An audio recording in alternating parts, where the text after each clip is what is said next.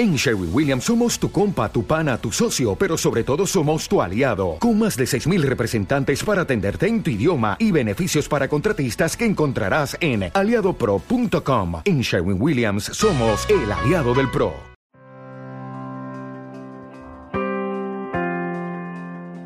Como la temporada pasada te ofrecemos una manera muy muy sencilla de apoyar el contenido que realizamos en este podcast y es a través de volverte uno de nuestros colaboradores a través de Patreon. Que digo yo que ya que colaboras con el cine español, pues colabora con el podcast de Esto también es política. Claro, sí es muy sencillo, tú solamente te metes en patreon.com barra esto también es política y ahí puedes donar pues el dinero que quieras. Eh, o sea, todo lo que dispongas no lo quieres dar, bienvenido es. Un eurillo, bienvenido es. Desde un euro a en adelante todo lo que quieras. Te metes en la página, analizas nuestros objetivos, nuestras recompensas, pues ya te lo piensas. Pero piénsatelo para bien, o sea, la, la consecuencia final es que por favor ayúdanos. Patreon.com barra esto también es política. Entra ahí, lo miras, te lo piensas y nos dejas tu pequeño donativo para que podamos seguir creciendo con el podcast. but we overflow.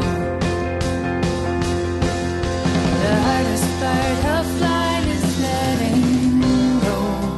Bienvenidos a Esto también es política, el podcast que analiza con ilusión desbordante cada uno de los pasos de nuestro nuevo presidente. Mi nombre es Mario Girón. y el mío Miguel Rodríguez. Y hoy vamos a desentrañar los detalles del programa de gobierno presentado por Pedro Sánchez en el Congreso de los Diputados. Acompáñanos, que empezamos.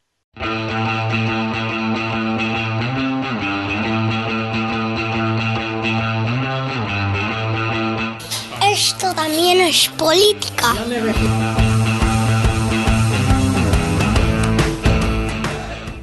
Hola amigos y amigas, bienvenidos al episodio número 70 de Esto también es política, el maravilloso podcast que llega a tu casa, eh, como, como el señor ese del detergente que venía y te tocaba el polvo, ahí decía que había otra gente también que venía buscando el polvo, pero esas eran otras cosas. Se hablaba además mucho de que el, el tema del el butanero, por ejemplo, venía buscando mucho el... Bueno, para no meterme más en fregados de este estilo, eh, ¿qué pasa Miguel? ¿Cómo estás? Eh, pues bien, eh, bueno, mm, ya está- estaba yo deseando ya ver cómo salías de esta, pero bueno, Ya. me, has, me has utilizado un poquito a mí de excusa. Eh, proponerte que a partir de ahora, si quieres, eh, digamos los números de los episodios, pues así, ¿no? Eh, es- hoy es el episodio...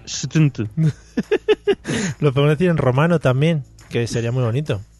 Sí, bueno, eh, LXX. Mm, precioso. Sí, algo Sí. sí, sí, es verdad. Este es de los fáciles. Aunque la, Claro. L, la L siempre descoloca, ¿eh? Ya me iba a poner a meter X ahí sin ton ni son. Bueno, eh, tú es que eres muy de X. Claro, es que es, es otra, Cuanta más X, más te gusta. es otra corriente. Otra corriente que nunca, nunca, se, nunca triunfó en Roma. Porque decían, no, nosotros la L no. Nosotros 5X y pa'lante. Pero en fin, ¿qué vamos a hacer? Eh, sí, porque la, porque la L... mm, ¿Cómo puede ser que la L sea más que la X si la X está más tarde? No tiene sentido. Y Bueno, la- en realidad es que no tiene sentido nada. Y la L es de loser. ¿Sabes? Que los romanos estaban muy puestos en inglés, ¿no?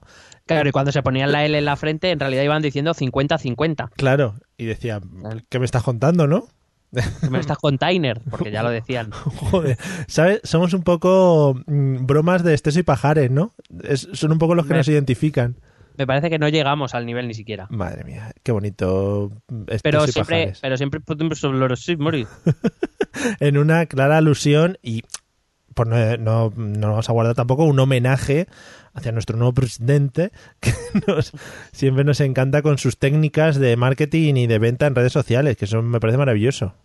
Bueno, yo la foto de las gafas de sol en el avión Oh, yeah. es algo inolvidable. Oh, Eh, y, bueno, de- eh, y, y presentó este programa de gobierno que vamos a desgranar hoy. ¿Dónde, dónde era, Mario? En el Congreso de Diputados. Probarlo en casa, por favor. probar a hablar con vuestra familia, por ejemplo, que ya os tienen calaos. Eh, probar a hablar sin decir las vocales. Es todo maravilloso. Sí, sí. Me parece, me parece bellísimo. Bueno, pues como bien has dicho, eh, vamos a hablar un poco del programa de gobierno que, que presentó el señor Sánchez, ¿no? Eh, es que Sánchez es muy complicado decirlo, ¿eh? Eh, ¿Qué te iba a decir? ¿Este programa de gobierno no lo tenía que haber presentado el día de la moción de censura? Bueno, tal vez sí, pero ¿a quién le importa? Vale, ya está, bueno, pues ya está dicho, pues para adelante con ello. Bueno, pues ahí subió nuestro flamante y guapísimo, nuestro hot president, Yeah. a explicar a la cámara pues un poco lo que lo que viene siendo el programa de gobierno que pretende implementar y que bueno ya avisó que, que está muy bien pero que, que veremos ya lo que puede hacer que recuerdo que tiene 85 diputados 84 más Pedro Quevedo que, Bueno, que está ahí Está ahí, y que no sé por qué me acabo de acordar del Mami Quevedo gran jugador de fútbol joder, Bien. pues qué bien, ¿no? Y además estuvo casado con la presentadora esta de televisión, ¿no? Eh, de la cual yo tampoco me acuerdo el nombre Sí, pues. la de Telemadrid, esta que, joder, sí, es muy famosa. Cristina Tarrega hombre. Ay, vamos para adelante. Muy bien, gracias. o, o- o con Cristina Tarrega Cristina.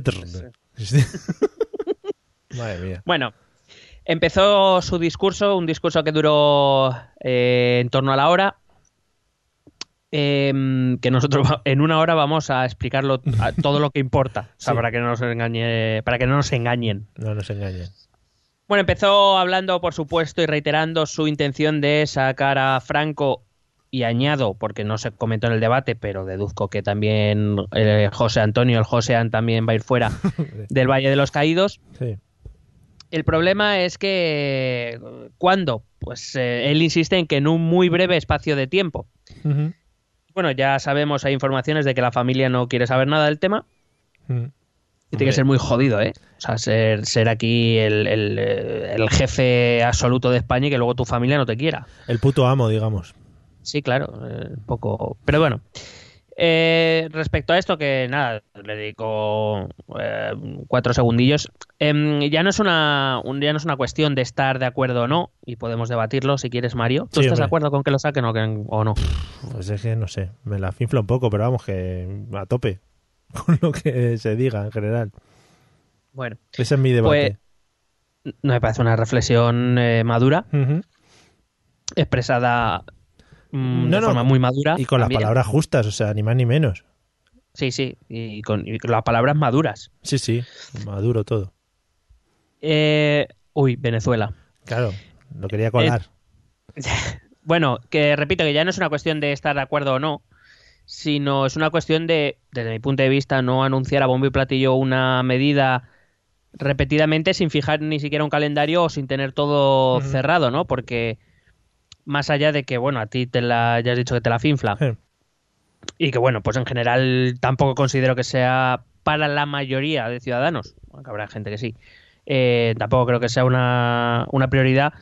Eh, pero sí que hay gente que, que lleva demandando esto mucho tiempo, pues a ir- estar diciéndole que sí, que sí, que ya lo sacamos. No, no, pero espera ahora, que ya ahora ya sí, ¿eh? Pero no, pero sí. Bueno, ya, o lo sacas o no lo sacas, pero deja de marear la perdilla con esto, porque, eh, repito, al final vamos a lo mismo. Creo que prioridades a la hora de, de afrontar medidas políticas, pues hay otras, creo que son más urgentes Sí, que esta. Pero bueno. sí, sí que es un buen golpe de efecto, ¿no? Porque sería algo llamativo. O sea, a mí, por ejemplo, eh, me dicen, oye, vamos a exhumar los las, los restos de Franco, etcétera. Dice, joder, pues tal, menudo, menudo movimiento político, ¿no? Pero me dice, no, vamos a subir el, el IVA de no sé qué y al- como que no como que no me entero muy bien y digo, bueno, pues sí, pues como siempre, subiendo y bajando IVA, poniendo impuestos y quitando, ¿no? Sería así como un golpe de efecto más fuerte.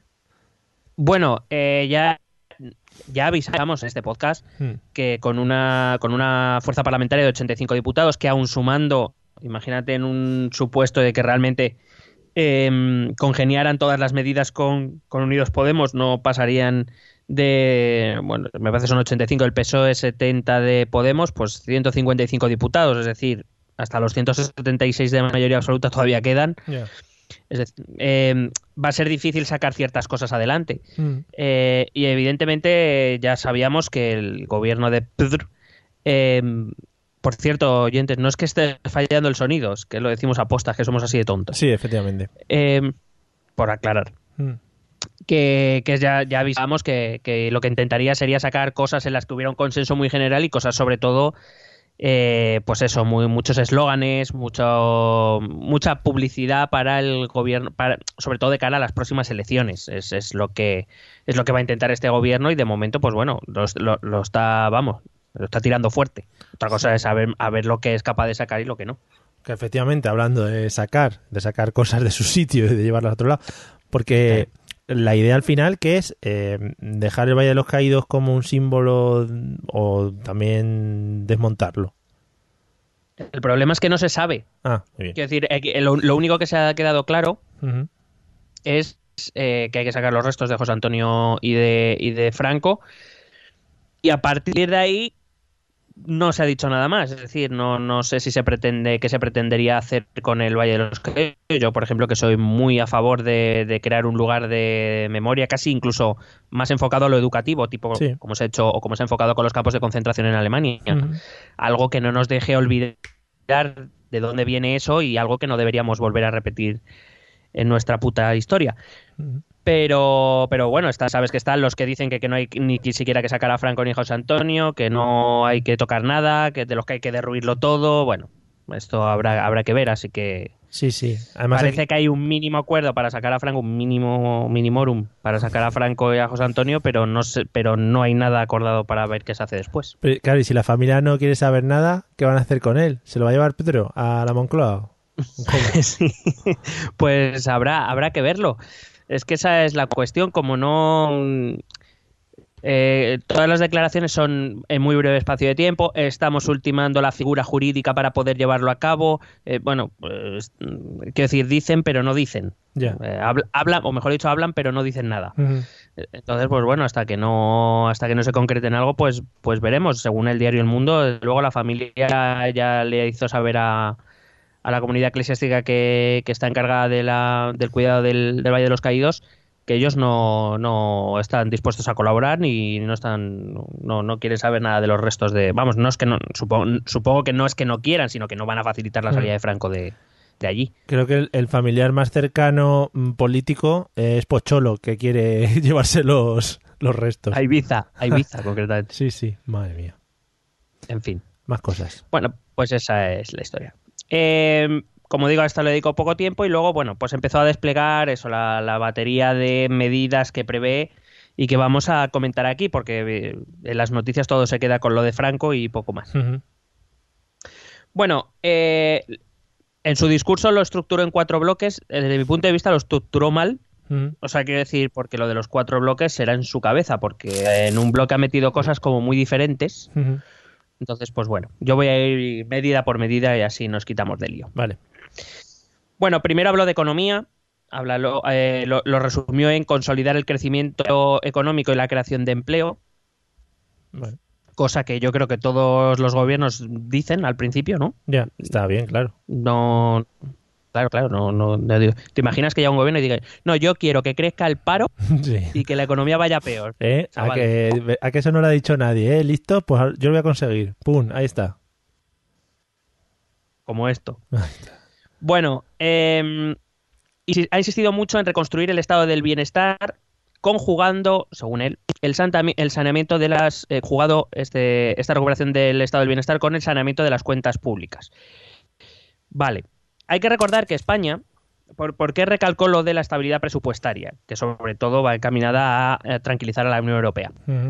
Hay que recordar que de, eh, la Unión Europea tiene un mecanismo llamado procedimiento de déficit excesivo, que digamos es una especie de control que hace sobre los presupuestos de los países miembros de aquellos que incumplen el objetivo de déficit. Para resumir, eh, la Unión Europea, con el objetivo de reducir el déficit de todos los países, el déficit es lo que se gasta de más de lo que se ingresa en un año, Sí. un país. Ujú.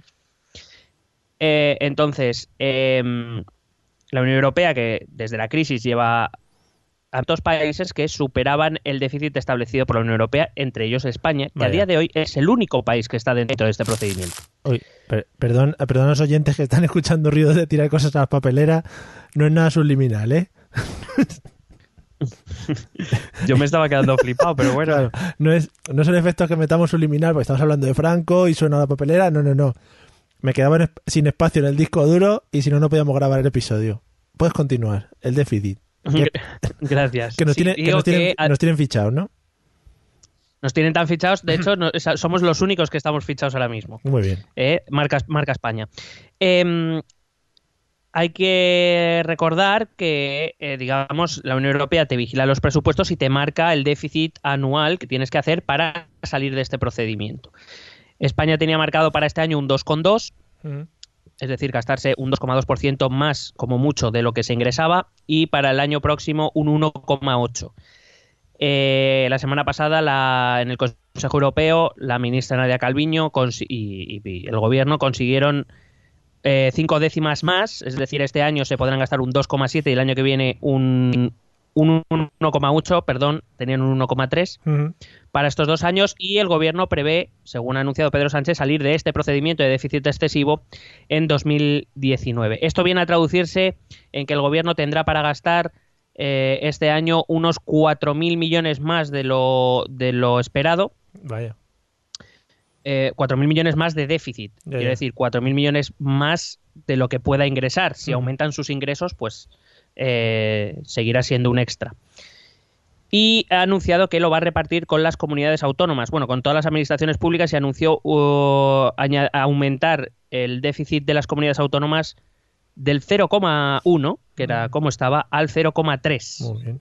que vienen a ser unos 2.400 millones de esos eh, 4.000 más o menos que, te- que- que tiene extra para las comunidades autónomas. Veremos cómo los reparte, habrá que verlo, eh, porque es importante.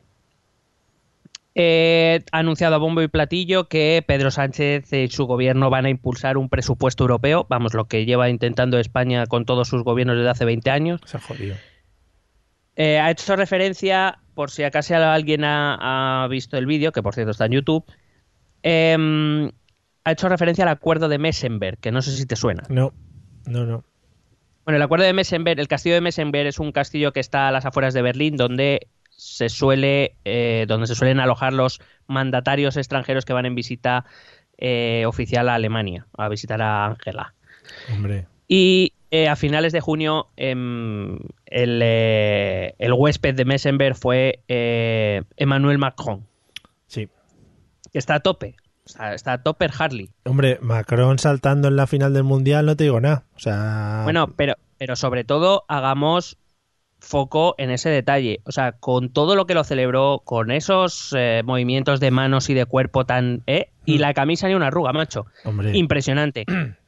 Y no se le salió del pantalón ni una vez. esa camisa está hecha con una seda de un animal que está extinto ya. Y que eso va, vamos, de lujo. Y que se autoplancha, Se impresionante. autoplancha cuando salta. Sí, sí. Que me- pareció mucho más bonito, ya que entramos en este tema mm, rápidamente, el tema de los paraguas, cuando estaban entregando los, los premios. Que solo había uno y era para, para Vladimir, claro. Pero claro, ¿para quién iba a ser si no? Mm. Sí, sí. O sea, no. quiero decir, el primero para Vladimir, los demás ya fueron llegando. Pero no, no, es que hizo, hay una imagen que hizo Vladimir un gesto con la mano, hizo y llegaron paraguas para todos. Pero al Hombre, Pero vamos a ver, es que eh, por si acaso no ha quedado claro, es que Vladimir es el puto amo. Sí, sí, el puto amo. Madre, madre mía. Espectacular. Pero vamos, impresionante. Que por cierto, ya se ha reunido con Trump en Helsinki. ¿eh? Ya. Oye, eh, o sea, o, o Trump es muy tonto, que puede ser. Vaya afirmación. Nadie. o Putin es muy listo, que también puede ser. Mm, sí. O los dos muy tontos no vale. No, no, no. Vale. No, no, Vladimir tonto no es. Mira, No, no. podrá ser muchas cosas, pero tonto no es. Sí, sí, sí. En Trump sí cabe esa posibilidad. Mm, hombre, Bueno, te está estudiando, sí. Bueno, pues resulta que está muy bien anunciar el impulso español al presupuesto europeo y, y he traído a colación lo de los acuerdos de Messenberg porque a finales de junio fueron cuando se reunieron Angela Merkel y Emmanuel Macron, que fueron ellos los que acordaron el presupuesto europeo. que está, está muy bien. O sea, que lo único que ha hecho Pedro Sánchez es apoyar lo que Alemania y Francia ya han, han pactado, que es crear un, un presupuesto europeo de unos 55.000 millones de euros me refiero, y, y con esto quiere decir que parte de la fiscalidad de los Estados miembros se destinará única y exclusivamente a este presupuesto europeo. Eso sí, en los acuerdos de Messenberg eh, se dejó claro que estaría activo en las versiones más optimistas antes de... ¿De qué año crees? 2029. A la te has pasado, hombre, Ah, sí. la Unión Europea es lenta, pero no Ah, tanto. qué guay, qué guay. Eh, 2021. 2024. Bueno, mira, qué bien, ¿no? No, no, eh, aquí lo tenemos ya, aquí mismo. Cuando te quieras despistar ya tenemos presupuesto europeo. Si los años pasan, vamos, cada 365 días más o menos. Venga, Sí. hasta luego. Hasta luego. Bueno, eh, una de las medidas más esperadas, sobre todo para sus más que probables compañeros de camino durante la mayor parte de las reformas, que sería Unidos Podemos, que es la reforma fiscal. Y voy a comentarla un poco por si acaso no ha quedado claro. Oh, yeah, otra de las cosas que también se ha escuchado bastante por ahí. Sí. Bueno, de lo primero de que habló fue eh, crear impuestos para las compañías tecnológicas, Mario. Vaya. Jodió. Que según, que según Pedro Sánchez no pagan impuestos. Claro, claro. Como cuando el señor Alierta quería que Google pagase por utilizar sus cables. Pues también muy bien, ¿no? Bonito. O sea, aquí todo el mundo quiere que pague otro. Claro, claro. Bueno, eh, lo ha anunciado como muy a bombo y platillo, pero no detalla cuándo, no detalla cuánto, no detalla sobre qué hecho imponible, no, no detalla nada. Simplemente impuesto a las tecnológicas. Claro, pues por usar el aire con el wifi, por ejemplo. Eso, Claro, es que, tío, esas ondas no pagan peajes. O sea, yo estoy respirando ahora wifi, por ejemplo, ¿y eso qué? ¿Quién- ¿A mí quién me lo quita eso?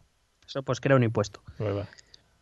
Hay que recordar, esto no se sabía, o no ha sido muy, muy expandido, que el último ministro de Economía, antes de la moción de censura, Román Escolano, que fue quien sustituyó a Luis de Guindos, eh, qué listo de Guindos, ¿eh? ¿Cómo se lo vio venir todo? Ay, de guindos. Bueno, pues resulta que este eh, Román Escolano ya anunció que el gobierno tenía pensado introducir un impuesto a las tecnológicas. Mm. Sí que fue bastante más detallado. Él dijo que va a ser un 3% sobre la facturación, es decir, sobre el ingreso, no sobre el beneficio. Joder. Es decir, si tenías pérdidas, pues mala suerte.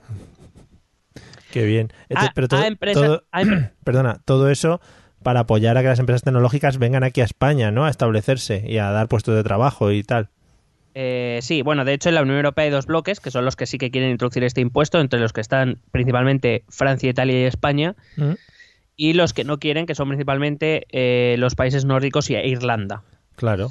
Y Alemania que está, pues que no sabe muy bien. Está O sea, depende el del día. Claro, claro. Dile a, los finlandeses que a Nokia, que es la empresa allí que pilota, que le van a meter un impuestazo ahora tal. Pues, chico. Claro, de, de hecho es que este impuesto en teoría iba a ser europeo, lo que pasa es que no se, no se alcanzó el quórum o la, digamos, la, la decisión porque 10 Estados miembros de los 27 eh, rechazaron la idea, solo que el gobierno esp- español, Román Escolano, anunció que este impuesto, que al principio iba a ser a nivel europeo, pero que se descartó, España sí que lo iba a mantener, que repito, era esto un 3% sobre el ingreso, no sobre el beneficio.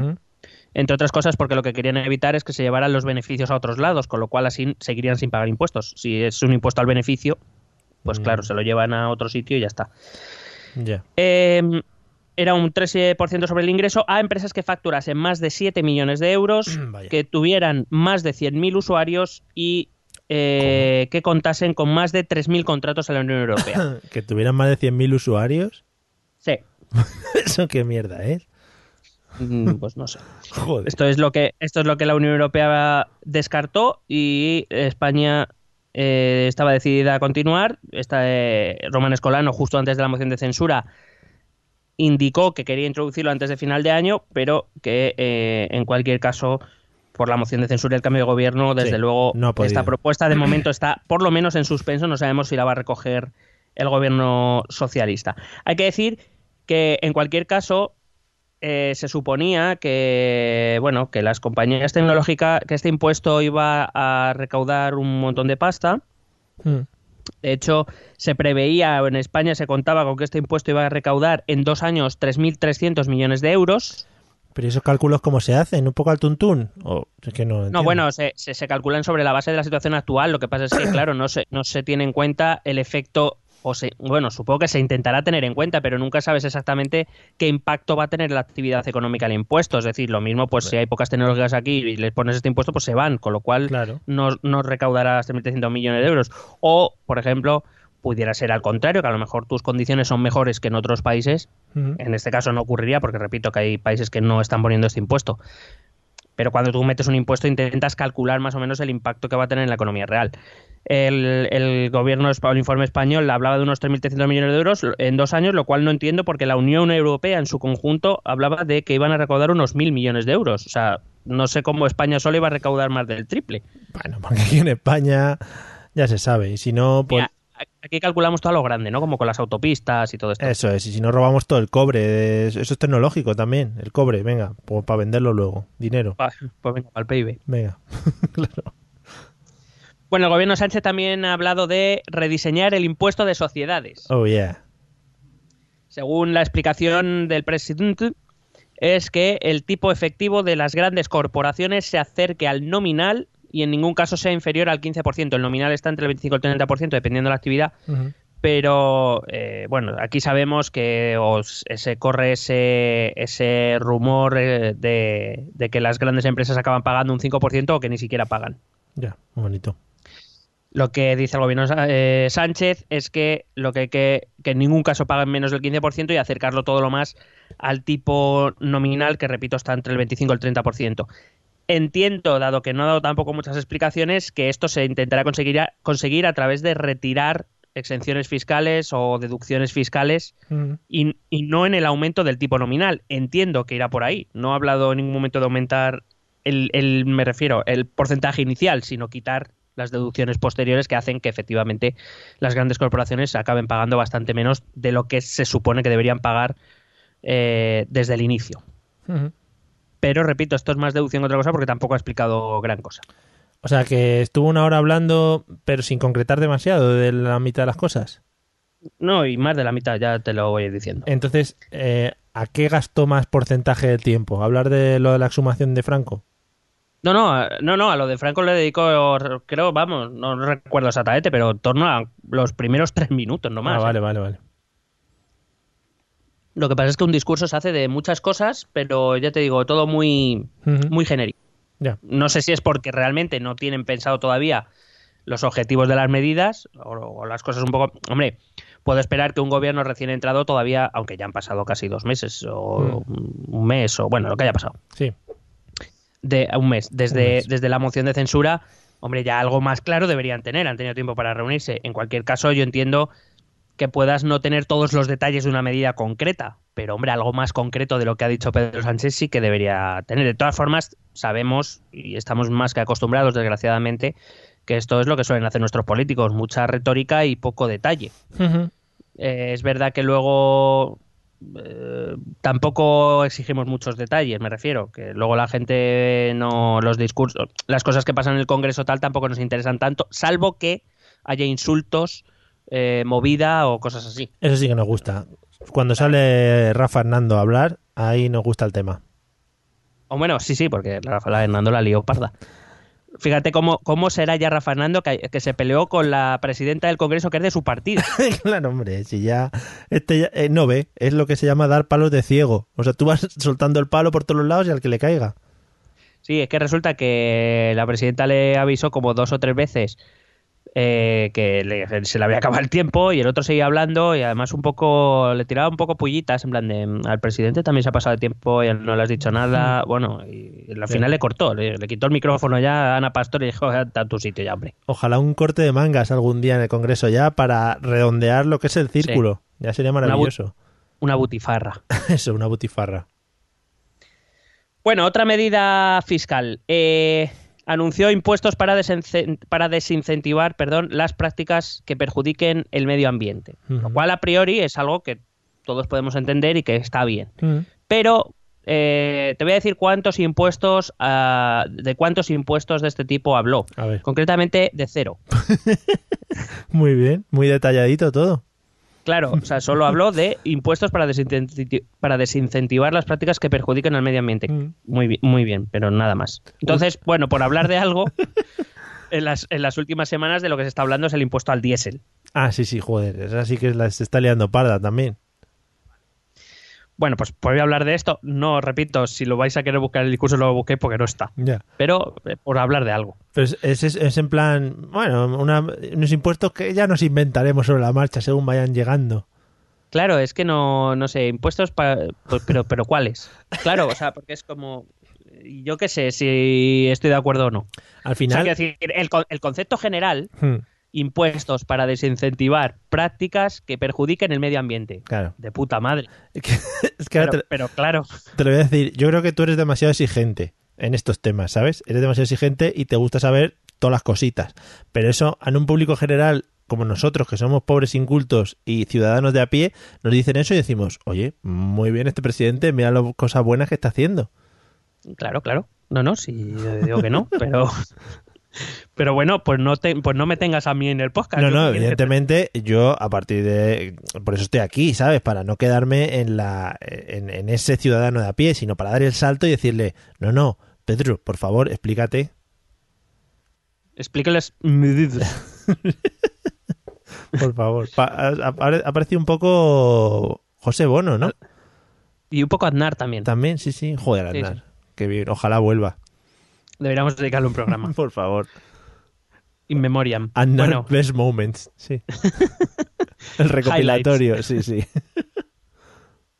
Bueno, sobre el impuesto del diésel. Em, yo he venido aquí para decirte, y a todos nuestros oyentes, dos cosas, dos cositas. Venga. La primera, que yo creo que es un impuesto que se debe aplicar. Sí. Es decir, todos los estudios y desde la Unión Europea, eh, em, eh, evidentemente han demostrado que el diésel es todavía incluso más perjudicial que la gasolina para el medio ambiente y eh, si queremos que el planeta nos dure un poquillo, Mm, pues me parece que es algo que se tendrá que acabar haciendo. Sí. Ahora bien, la segunda cosa es que eh, creo que está muy bien anunciar esto, es muy eslogan, es muy guay, Mm. pero creo que hay que ser consciente de que a quien más perjudica es precisamente a esa clase media y trabajadora que el PSOE dice defender y Claro. a la que dirige sus políticas. Principalmente, principalmente porque es la que más dificultades tiene por, mm, eh, por varias razones, pero por, por ponerla quizá la más eh, automática, los que más dificultades tienen para comprarse un coche nuevo, Efectivamente. aunque solo sea por eso. Sí. Entonces, em, está muy bien. Vamos a poner un, un impuesto al diésel, pero eso tiene que ir acompañado de medidas que, eh, que, que- que traigan otro modelo de movilidad. Mm. ¿no? Es decir, el- y entiendo que el gobierno no debería imponerlo sin preparar, este impuesto me refiero, sin preparar un plan de transporte público, un plan de renovación del parque de automóviles, es decir, a la gente que menos capacidad tiene habrá que ayudarle, si no quieres que utilice coches de diésel, pues tendrás que ayudarles a cambiar. Claro. Tendrá que traer un plan de introducción gradual, es decir, no puedes imponer ahora un impuesto de, pues yo qué sé, del 10% al diésel, ala, así, de sopetón porque eh, la gente que se ha comprado un coche el año pasado no se lo va a cambiar. Sí, o, o transportistas o cosas así, que su trabajo dependa un poco de, esa, de ese tipo de gasolina. Claro, entonces eh, habrá, habrá que mm, introducirlo gradualmente y entiendo que habrá que hacer un plan que haga más viable el acceso a coches híbridos y eléctricos. Entiendo que si son medidas para, para evitar el perjuicio del medio ambiente, pues tendrás que enfocar no solo el cambio del diésel, sino la compra principalmente de este tipo de vehículos, no, no de gasolina solamente. Y para eso, eh, todo lo que eso conlleva. Eh, inversión en I más de más I, puestos de recarga eléctrico, etcétera, etcétera, etcétera. Es decir, poner un impuesto en este caso no es tan sencillo o no debería ser tan sencillo. Creo que se debe ir mucho más allá de lo que un impuesto al diésel porque perjudica al medio ambiente, que está muy bien de eslogan, pero que hay mucho detrás que nadie nos está contando. Efectivamente, pues a ver por dónde llega, porque yo eso es lo que he oído. Al final lo que se oye de primeras es, oye, que van a meter un palo a la gasolina diésel e incluso estudiaban quitarla o algo así. Bueno, a largo plazo, a me- al menos a medio o largo plazo tendrá que acabar eliminándose, entiendo. Claro. Pero claro, es lo que te digo, pero entonces tendrás que, con tus políticas, eh, digamos, ir cambiando el foco hacia ese tipo de automóviles híbridos y eléctricos. Y eso conlleva también un gasto por parte del, del Estado y de las, de las comunidades autónomas. Sí, sí. Ujú. Bueno, eh, también habló de otra... eh, Voy a leer literalmente lo que dijo porque me lo ha apuntado porque le quedó muy bonito. Figura impositiva finalista al sector financiero que complemente las cotizaciones a la seguridad social y contribuya a sostener el sistema público de pensiones. Joder, qué bien. Qué bien, joder. Ya era hora de que saliese eso. Que, se, para- Eh. que eso no sé lo que es. Medio traducido entiendo que es un impuesto a los bancos, Sí. ¿vale? Eh, y cuando dice que es eh, una figura impositiva finalista, entiendo que es que ese impuesto de los bancos va directamente a la caja de la seguridad social sin pasar por el presupuesto general del Estado. Entiendo. Porque si finalista es entendido como eh, un impuesto que no puede ser repercutido sobre los clientes del banco, ya me gustaría a mí saber cómo coño quiere hacer eso. Ya. Es más, creo que no va a poder. Es verdad que he oído una medida hace poco que el Ministerio de Economía pretende imponer una comisión máxima de 3 euros mm, mensuales o anuales, no me ha quedado muy claro, sobre las cuentas bancarias, en, previ- en previsión de que los bancos aumenten las comisiones para pagar este, para hacer frente a este impuesto. Pero bueno, que todos sabemos que si no va a ser por ahí, será por otra cosa. Los bancos van a sacarse comisiones de donde puedan. Ya ves. Entiendo que es eh, que ahora mismo, por ejemplo, en una época en que está empezando el, el ciclo de expansión económica, Mm. para que nos entiendan todos que las cosas van empe- em- están empezando a ir bien, por lo menos a nivel macroeconómico, Que España va bien. más o menos. eh, entiendo que bueno la competencia ahora va a hacer eso más difícil, pero no se preocupen que los bancos ya llegarán, Ya. ya, ya traerán sus comisiones. Tienen sus truquejos. En Una, Claro, per- en cua- perdón, en cuanto, ahora lo dices. Una pregunta.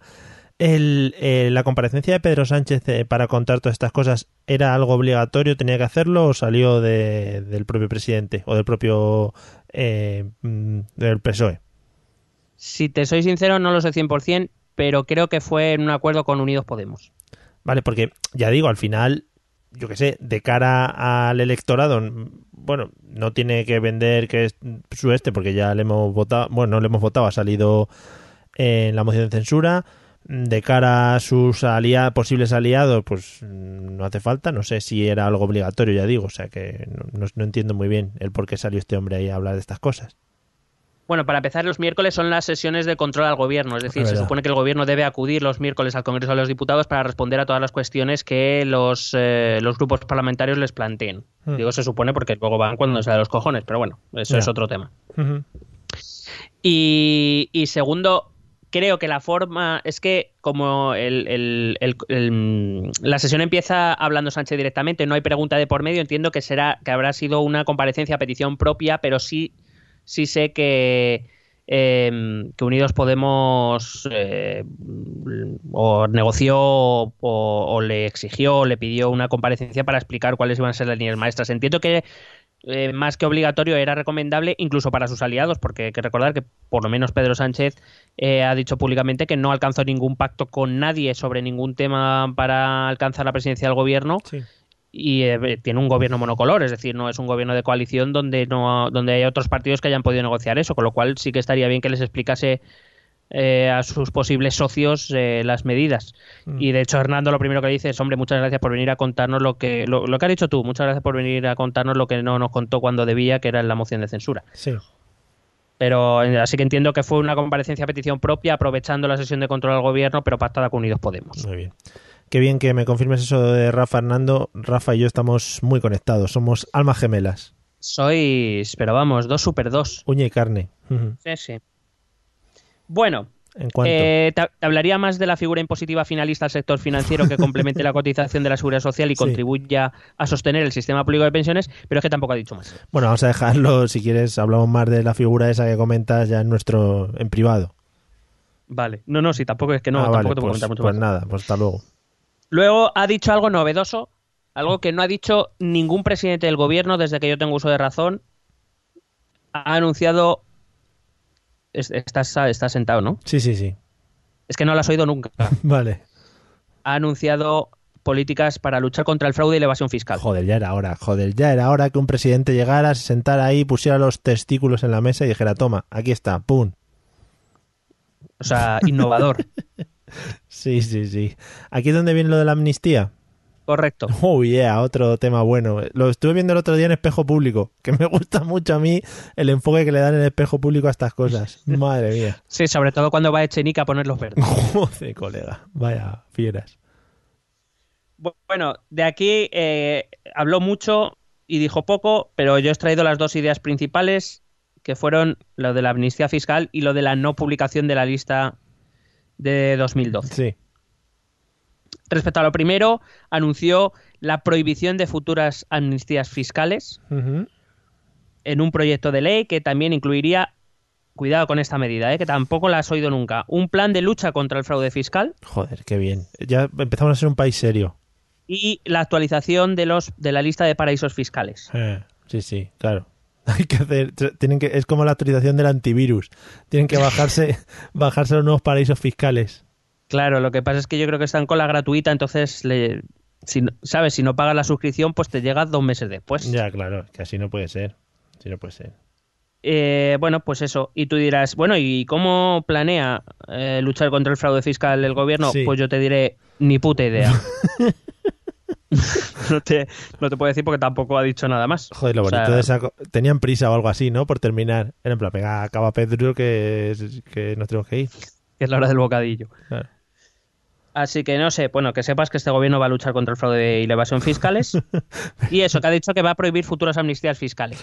Am- amnistía fiscal, que sabéis que es como se llama peyorativamente a lo que eh, en una... Ay, ¿cómo se dice esta palabra? Cuando dices una cosa más bonita de lo que realmente es. Eufemismo. Exacto, gracias. Eh, unas les llaman peyorativamente amnistía fiscal y otros le llaman eufemísticamente regulación financiera. Bueno, lo que viene siendo que es eh, sacad el dinero debajo de las piedras, que aunque yo pierda dinero, por lo menos así lo tengo controlado. Claro. Algo me gano, ¿no? Algo traigo para acá. Aunque sea, no sea todo, pero bueno. Sí, recuerdo que el plan del PP eh, em, pretendía recuperar o recaudar unos 3.500 millones, me parece que no llegó ni a 1.600, pero bueno, Qué vergüenza, macho. aquí, aquí a lo cada uno. Bueno, total, eh, hay que recordar que esta amnistía fiscal el año pasado en sentencia del Tribunal Constitucional fue declarada inconstitucional, porque iba contra el principio de igualdad de todos los españoles Sí. y por tanto no se, no se debería haber hecho. Con lo cual no entiendo, con todos los respetos, no entiendo que se anuncia a bombo y platillo que van a anunciar una ley con una prohibición de futuras amnistías fiscales cuando las amnistías fiscales, tal y como ha dicho el Tribunal Constitucional, son inconstitucionales. Pero es, es para, para dejarlo bien claro. Para cerrarlo todo y que no haya ninguna fisurita. Claro, es como, no sé, es como poner un tapón sobre otro tapón, que no sirve para nada, Mm. pero parece que tienes taponaco. Claro, joder, dice, mira, esto ya han puesto tapón, yo pongo otro encima y lo pisoteo ahí y venga ahí. Y que nadie ya meta cosas aquí. Claro, pero si una, un plan de regularización ya ha sido declarado inconstitucional, creas, eso crea jurisprudencia, por tanto, antecedentes y Hmm. ya no sé. Pero bueno, que vale, que lo van a dejar en una ley. Pues muy bien, que hagan una ley. Sí, total. No tendrán otras cosas que hacer. No, no, no, no creo. Eh, respecto al otro tema, que es la no publicación, finalmente, Ay, la ay. no publicación de la lista de Ahí, vamos a atizar a... Te a- llámalo, llámalo como quieras, los que se acogieron o los defraudadores, lo que tú quieras. Sí, sí. Vamos a, a darle a Pedro ahora en los morros. Venga, cuenta, cuenta. Bueno, bueno, yo, l- a ver, yo, le, yo lo, sí, Eh, yo le voy a dar, pero no tanto como otra gente. Vale, no, no, sí, lo normal. A ver. Me re- no, me refiero. em, es cierto que Pedro Sánchez había pedido en el pasado que había que eh, publicar esta lista. Bueno, qué coño, sí que lo voy a dar. Em, que eh, lo ha pedido en el pasado, que dijo que en cuanto llegan al gobierno ellos iban Sí. a publicar esa lista, etcétera, y ahora ha llegado y ha dicho que no la va a publicar. Ha- hecho un trolololololololololo. Trololololo. Bueno, según la explicación que ha dado, él se acoge a la irretroactividad de las disposiciones sancionadoras que están previstas en el artículo 9.3 de la Constitución. muy bien, muy bien. La retroactividad, eso es muy malo. Malísimo. Vale, ¿eso qué quiere decir? Lo que dice Pedro Sánchez es que eh, cuando en 2017 el Tribunal Constitucional declara inconstitucional la amnistía fiscal, lo que dice también es que ya no cabe eh, acción sobre eso que ocurrió en 2012, Ujú. porque han pasado cinco años y ya no tiene sentido. Eh, y eso es la, la- la retroactividad. Lo que quiere decir es que, claro, en 2012 eso era legal, hasta que el Tribunal Constitucional lo declaró ilegal, eso era legal y que por tanto no puede, no puede, eh, digamos, desprenderse responsabilidad de aquello. En, en- en aquellos momentos las personas que se acogieron a esa regularización lo hacían bajo una ley. Mm. Es decir, no es que ellos hicieran algo ilegal, es que el gobierno se equivocó publicando una ley que no se acogía a la Constitución, Personas- no, que el, Pero- no que el que regularizó estuviera haciendo Sí. algo ilegal. Personas que a partir de ahora llamaremos los aguilillas. vale, me gusta. Me gusta. Em, bueno, pues eh, lo que dice Pedro Sánchez es que con esta retroactividad marcada en la sentencia y en la Constitución, las personas que se acogieron a esa ley, entiendo yo, ¿eh? también me Ah. digo que voy a hacer una interpretación porque como es que como no dice las cosas claras, Ya. entiendo que lo que se acoge es que como el TC, el Tribunal Constitucional dice, eh, o sea, insiste en la, eh, la retroactividad, que claro, como esa gente no hizo nada ilegal, Los sí aguilillas, mismo, los aguilillas. Los aguilillas, perdón, Sí, los sí. aguilillas no hicieron nada ilegal porque se acogieron a una ley, eh, no se pueden publicar sus datos. Que el que se equivocó fue el gobierno y Claro. no los que hicieron algo mal fueron los que regularizaron. Los aguilillas. Recordemos, aguilillas. recordemos siempre, por favor. Pero Pero, entiendo eh, que su interpretación es un poco... Pedrito. Sí, eh, quiero decir, si no hicieron la idea legal, lo- entiendo que lo que no se puede hacer es que esa, esa gente reciba un castigo ahora por algo que hicieron bajo, que los aguilillas Sí. reciban un castigo ahora por algo que hicieron bajo el amparo de una ley que posteriormente ha sido declarada inconstitucional. Sí, la ley del Pero- aguileo. Mm. Pero, pero dado que no van a recibir ninguna sanción, porque Claro. no se puede ni poner sanciones, ¿Qué más da? Claro, no entiendo por qué no se pueden publicar la lista. Yo me imagino a Pedro Sánchez cuando le dieron la lista y dijo, joder, ya está este gilipollas No, aquí metido. A ver, a- aquí Rivera, bueno, Rivera un poco tendencioso, qué raro, ¿verdad? Sí. Eh, Rivera dijo que quién debía haber cercano al PSOE para que Pedro Sánchez ahora se negara a publicarlo. Ah, Yo no, yo no lo circunscribiría a alguien del PSOE. Yo diría que quién coño debe haber en esa lista es que, eh, que telita. tiene, que tiene que ser mejor que eh, la de Capital para entrar en el garito. ¿Sabes? Tiene que ser un listón. Porque los que sí se conocen eh, son. Sí se conoce gente que ha regularizado que está. mm, del caso Gürtel y cosas de estas, sí que se conoce gente que está dentro de la lista, ¿no? Eh, sí, sí, Ajá. algunos sí. Y algunos otros que por otros asuntos también están en la cárcel o que... Sí, sí, sí. Y habrá gente que haya regularizado... Habrá, aguili- habrá aguilillas que eran más aguiluchos, más que aguilillas. Vale, aguilones. puede, puede, es que con todo lo que se está hablando, puede que haya una aguililla, alguna aguililla real, alguna águila real, por ejemplo. Puede ser, puede ser que haya una águila imperial casi, incluso, me atrevería a decir. puede, puede ser, puede ser. Vale. Y en cualquier caso, eh, fíjate que, que bueno, yo, yo no soy de los más críticos con Podemos, bien lo sabes, Eh, pero es verdad que muchas veces no coincido con ellos, pero esta vez, por ejemplo, lo que dijo su portavoz me parece correcto. Es decir, si el rey emérito eh, se lo llevó muerto a, tra- a través de Corina, Sí. Joder. pues cre- sí creo que los españoles deberíamos sa- saberlo. Y fíjate que, eh, claro, el problema, el problema de eso es que, por ejemplo, Alberto Garzón ya ha aprovechado otra vez para eh, empezar el debate. Bueno, la verdad es que no lo empieza porque nadie le sigue. Alberto Garzón yo creo que no hace caso a nadie, Ya es verdad. ni, ni los de Podemos. Mm. Pero otra vez ya estamos otra vez con el República o Monarquía. Bueno, eh, es que yo, mm, bueno, yo no, no me decanto por, nin- por ninguna de las dos. Mm. O sea, ya lo expliqué en el blog en su momento. Pero, pero a lo mejor eh, es que lo que hacen nuestros reyes, pues es que creo que debe ser igual de público que si lo hiciera un presidente de la República, me refiero. Tienen Claro, que estar sí, sí. sujetos a la transparencia, entre otras cosas, porque ese dinerito Mm. es nuestro, es nuestro. Effective nuestro, Wonder. nuestro. Effective Wonder. Pues nada, que vaya Corina al Congreso a declarar, a decir las cosas claras.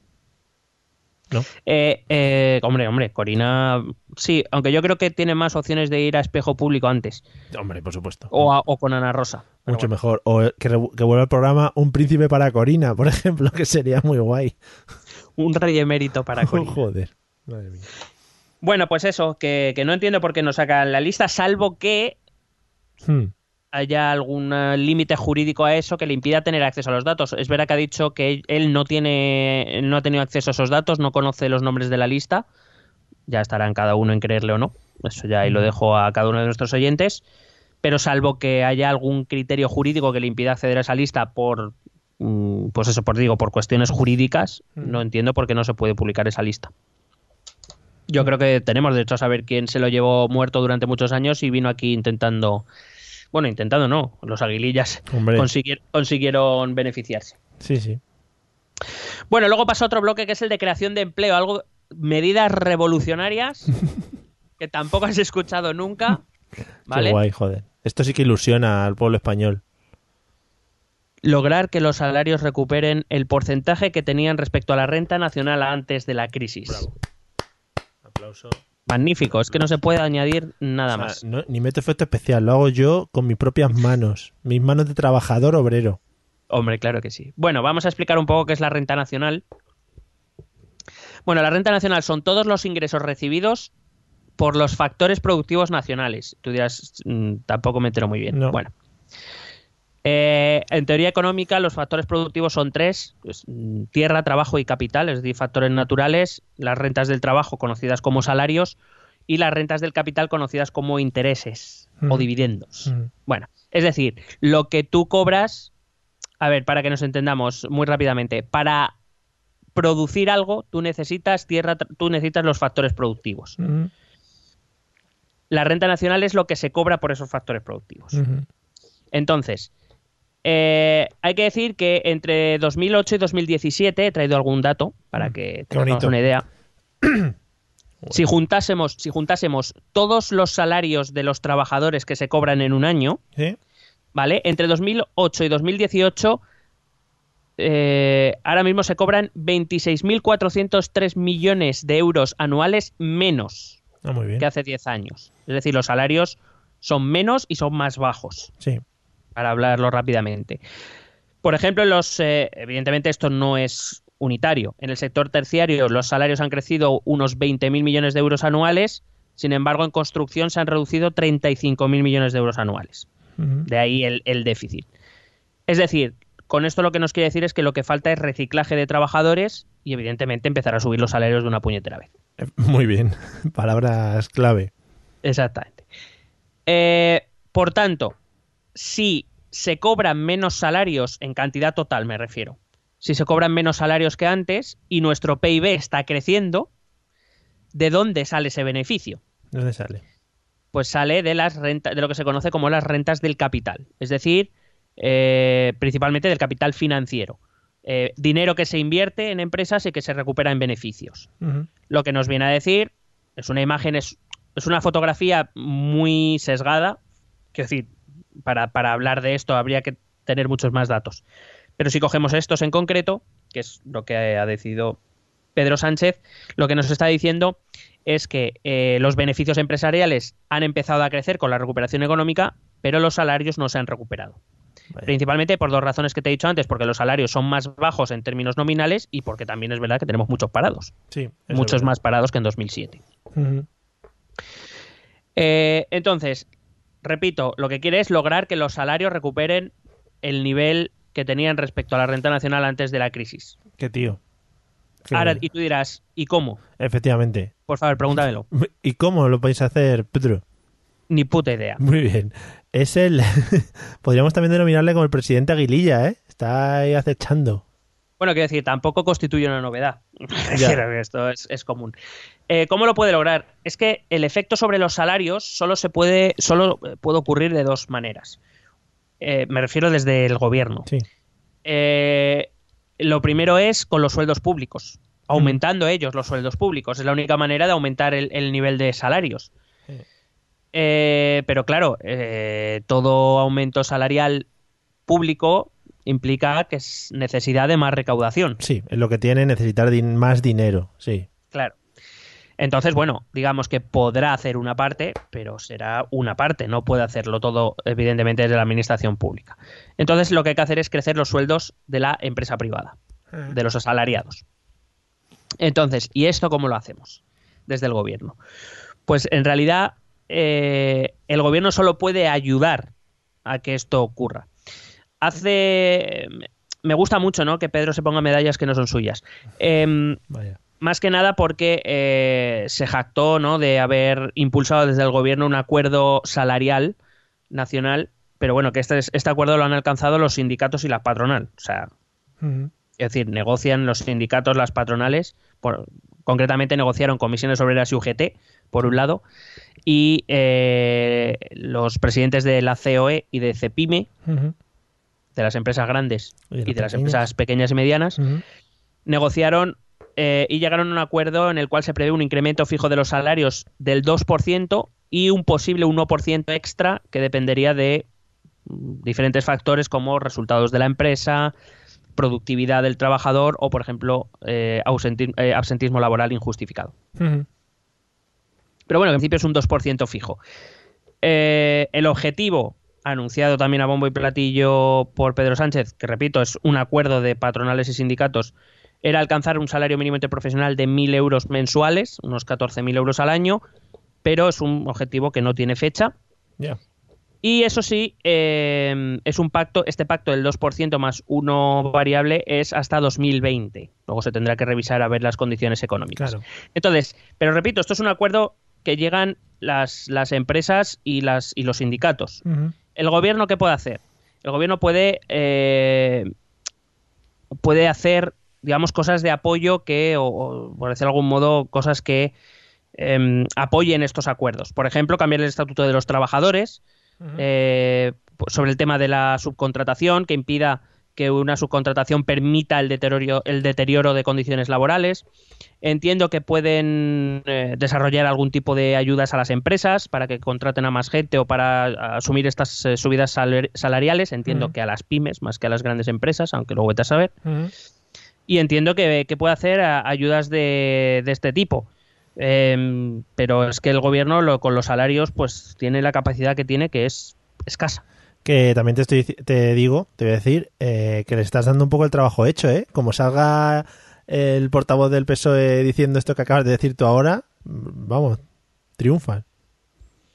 Mm, Bueno, no lo, no lo digo yo solo, o sea, quiero decir, son, son medidas que tampoco hay que machacarse mucho la cabeza. De hecho, por ejemplo, era, era el presidente de Cepime eh, quien em- estaba muy preocupado con lo del tema de la, de la subcontratación, porque claro, eh, la subcontratación, ellos, ellos tienen una lucha pues contra los trabajadores o contra las empresas que pagan en negro, las empresas que contratan trabajadores por un salario de esclavo prácticamente, con condiciones de esclavo, etcétera, y claro, para las empresas que sí cumplen las reglas esto es un problema. Claro. Entonces, pues el gobierno tendrá que. Y sobre todo, bueno, ahora, ahora, voy, ahora voy con eso. Venga. Que lo voy a conjugar con el siguiente punto, que era apro- aprobar un plan director contra la explotación laboral. Me encanta que sea un plan director, que no sé qué coño es, pero está muy bien.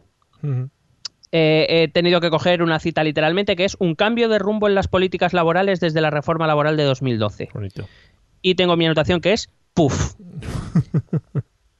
Vamos a ver. Respecto a lo anterior que te estaba comentando, el deterioro de las condiciones laborales, el, el asegurarse de que las condiciones de salario y demás se cumple, y esto Mm. de aprobar un plan director contra la explotación laboral está muy bien. Lo que hay que hacer, señor Sánchez, ya se lo digo desde aquí, es inspectores de trabajo que hagan su trabajo, valga la redundancia. Sí, sería lo suyo, claro.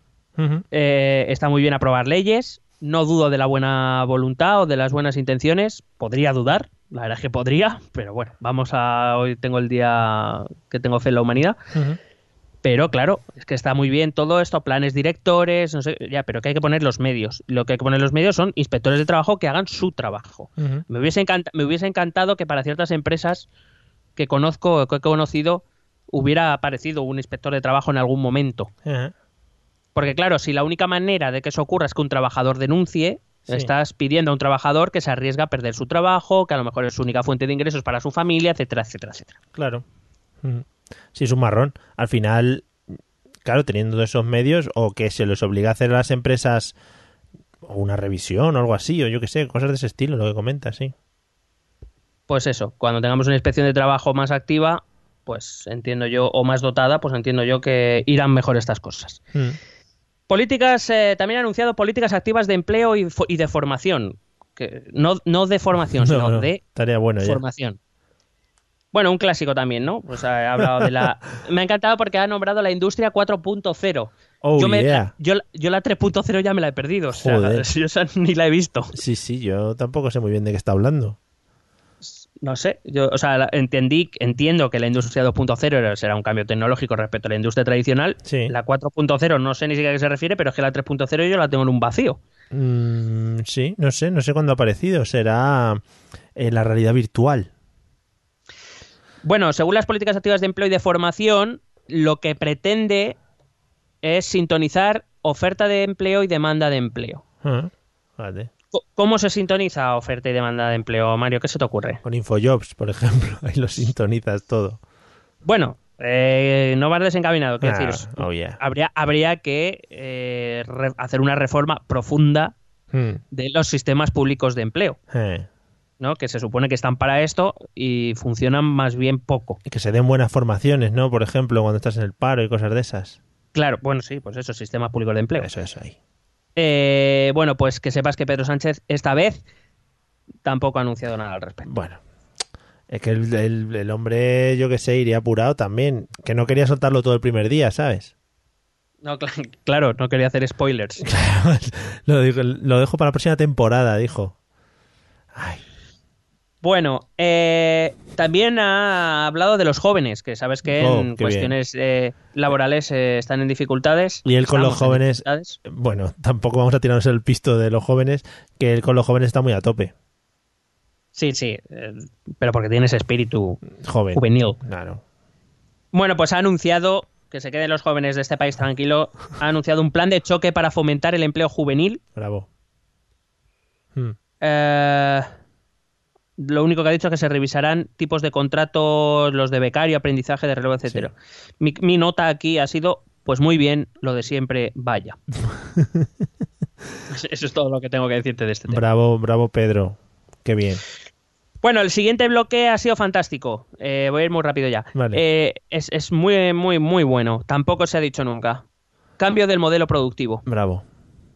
Es que yo no sé de dónde saca estas ideas. Bravo. Magníficas. Este tío ha venido a revolucionar la política en España. Sí, sí, sí. Qué Bueno, bien. por supuesto, ha hablado, ha hablado de que uno de sus grandes logros ha sido crear un ministerio de ciencia. Muy bien. y, que por, y que por supuesto el I más de más es uno de sus, eh, de sus prioridades. ¿Dijo algo de Maxim Huerta? ¿No dijo nada? No, no hizo referencia. Vaya. Qué pena. Y eh, también habló de la reindustrialización del país. Muy bonita. Muy bonita. La revolución industrial lo va a llamar. sí, sí. Em, bueno, aquí destacó sobre todo en dos puntos. Habló de la FP, de la formación profesional y de las infraestructuras. Respecto a la FP, sí que anunció medidas, te iba a decir concretas, pero es que tampoco, o sea, porque no lo entiendo. Pero bueno, primera medida, yo te leo literalmente. ¿eh? Venga. Integrar en un catálogo único los módulos, cursos y grados formativos de la FP, Mm. Que no bien. sé qué es. Pues que te, va- que te van a dar un tríptico en el que te pone todo. ¿Sabes? No dejan nada fuera del tríptico. No, es que bueno, según la verdad es que yo la FP es un tema que tengo un poco a ver, conozco algo, pero tampoco en demasiada profundidad. Mm. Y entiendo que es que hay dos sistemas de FP y que lo quiere hacer en uno, por lo de catálogo único. Ah, verdad, verdad. Sí, lo del tríptico, no, entonces. Pero claro. Luego, la segunda medida es regular la FP dual. Mm, muy bonita esa. Esta, esta que haces, estudias y esta es una empresa. Sí. Que yo pensaba que eso más o menos ya. No, se ve que no, pero hay que hacer una ley. Y elaborar un mapa. Cuidado esto, ¿eh? Cuidado el mapa. elaborar un mapa sobre el ajuste de la oferta y la demanda de la FP media y superior en las comunidades autónomas. Y digo yo, ¿y por qué no lo hacen las comunidades autónomas? Mm, sí, sí. ¿Pero un mapa político o un mapa de los otros? Físico, físico. Vale, vale, vale. Físico, correcto. Un mapa de coropletas. Qué bonito. bueno, repito, está muy bien querer darle... Soy de los que, fíjate, sin conocerla demasiado, pero sí que soy de los que cree que la FP debería tener mucha más importancia. Eh, un país no vive de licenciados, es así. De hecho, mm, solo hay que mirar cuántos licenciados no trabajan de lo suyo. Eh, y efectivamente hay que estar atento un poco a, las- a los cambios que se están sucediendo sociales, tecnológicos, económicos, etcétera. Y, y la FP debería ser mucho más flexible que, que la, universidad y por eso ahí debería tener su importancia. Pero una vez más no se habla de eh, insertarla dentro del sistema educativo tradicional, como por ejemplo hay en los países nórdicos, que es una cosa que sí me gusta mucho de, de su sistema, Sí. que es que allí pues los chavales eh, pueden ir a, las- a los estudios vocacionales que les llaman, que sería nuestra FP, pero luego pueden reconectar con la universidad o con los estudios eh, superiores, etcétera. O sea, es mucho más flexible. Sí. Aquí no, aquí eh, hay que hacer cosas muy raras para volver a entroncar con el sistema tradicional, es, es un poco absurdo todo. Na- nada de equiparar, por ejemplo, una FP superior, un grado formativo superior, con, por ejemplo, lo que podrían ser uno, las antiguas diplomaturas, por ejemplo, que Sí. no, efectivamente no llega a un grado universitario, claro. pero que tenga una cierta importancia, que Sí, sí, ahora, si tienes FP, todavía te creen que eres tonto. El tontico que no sabía hacer la carrera. Venga, tira para FP. Claro. En fin. Respecto a las infraestructuras, ha dicho que eh, pretende reorientar el sistema de transportes desde parámetros de calidad de vida, cohesión social y territorial Joder, menos mal. Sí, sí. y el impulso a la economía productiva. Hombre, otra vez. Tengo aquí una pregunta para ti en rojo Por que me he apuntado que es ¿cómo te quedas? me quedo bastante picueter. Sobre todo por lo, lo que has comentado lo primero, ¿no? Que no me acuerdo. Sí. Eh, claro, pues eso. Reorientar el sistema de transporte desde hombre. parámetros de calidad de vida, cohesión social y territorial y el impulso a la economía productiva. Iba haciendo falta ya entrar por ahí por esos parámetros de calidad. Cla- Claro, pero mi pregunta es, ah, que esto no se hacía. O sea, que decir, se ponían los trenes o las, o las Sí, sí. carreteras donde me salía de los cojones. O Para sea, no- no- putear. no se- claro.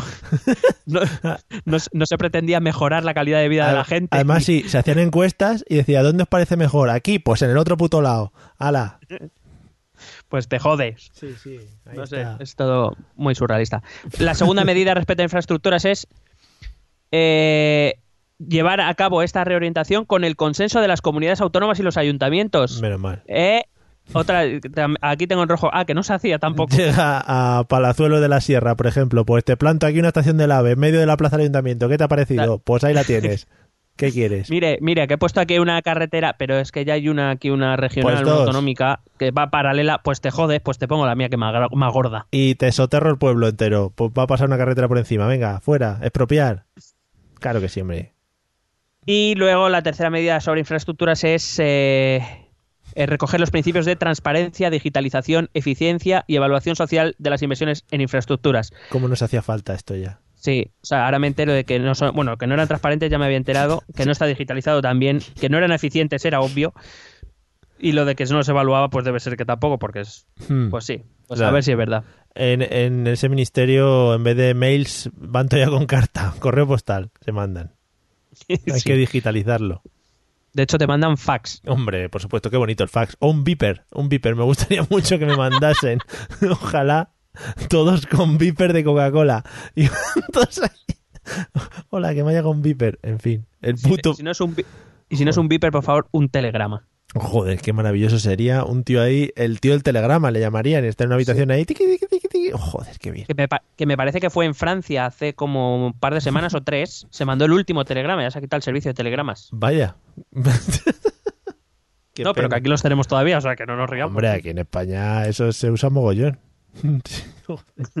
de toda la vida. Bueno, Madre. respecto a vivienda. Ay, ay. Ha hablado de los alquileres y aquí sí que ha anunciado medidas concretas. Hombre. Que ya era hora. Eh, la primera, elevar. Bueno, tú que has, has estado ahí con contratos de alquiler, lo mismo tienes algo que opinar sobre Sí, esto. Elevar la prórroga forzosa de los contratos de 3 a 5 años. ¿Qué te parece? muy bien. ¿Que ¿Había una prórroga forzosa? ¿De qué, de qué es Pues por lo visto sí, de 3 años. Ah, muy bien. Bueno, yo que no he tenido problemas de ese estilo. Bueno, la segunda es limitar las fianzas adicionales. Yo no sabía ni que había fianzas adicionales. O sea, que- Fianzas adicionales. Hmm, Sí, mm, No sé. no sé, como no sea por fiesta. No, pero bueno, a veces el, eh, te piden meses de adelanto y tal, no sé. Igual va por ahí. Pero eso es al principio del contrato, ¿no? Claro, claro, claro.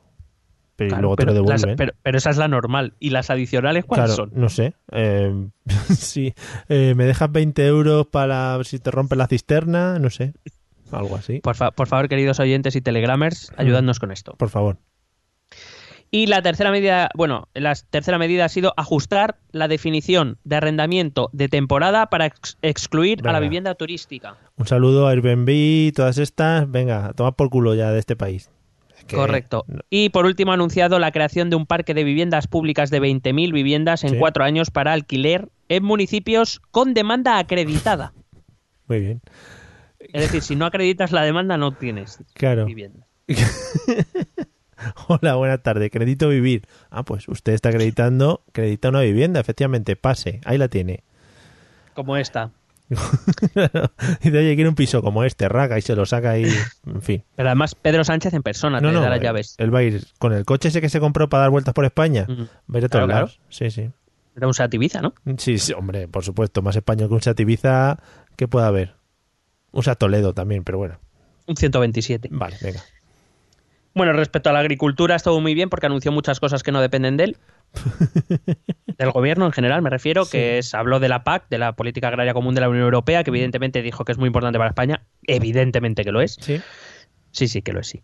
Pero, pero vamos, que es algo que tendrá que negociar con el resto de países. Lo, aquí Pedro y sus colegas poco pueden hacer. Eh, también habló de cambio climático, que fue una de las, ¿no? El Ministerio de Transición eh, Ecológica y Mm, estas cosas bonito. que, ¿no? que vino con mucha, con mucha resonancia con esto. Sí, Estamos a tope con esto, ¿no? sí, sí.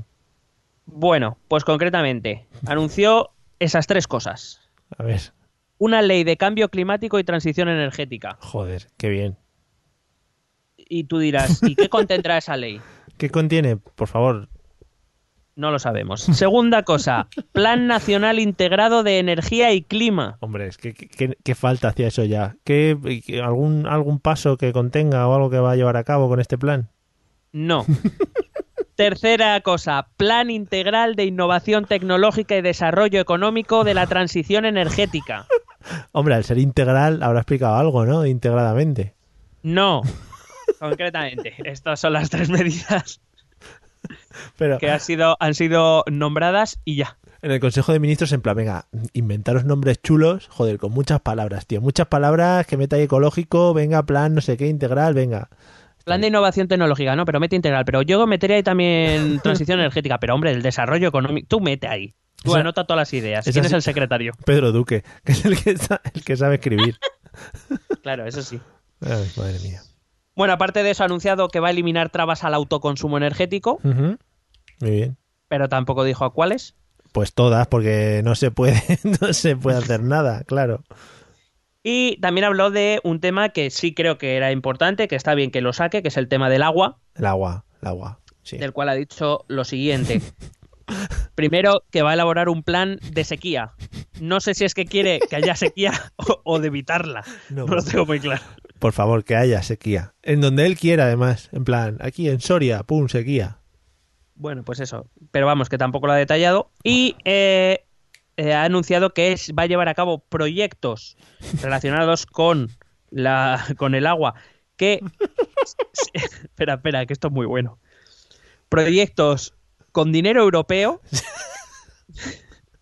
Que por lo visto ya está adjudicado, pero no se han- pero no se ha ejecutado ningún proyecto aquí, lo cual no entiendo, porque aquí somos muy amigos de cuando nos dan el dinero de fuera, somos muy de gastarlo. Eso se ha traspapelado o algo, sí, sí.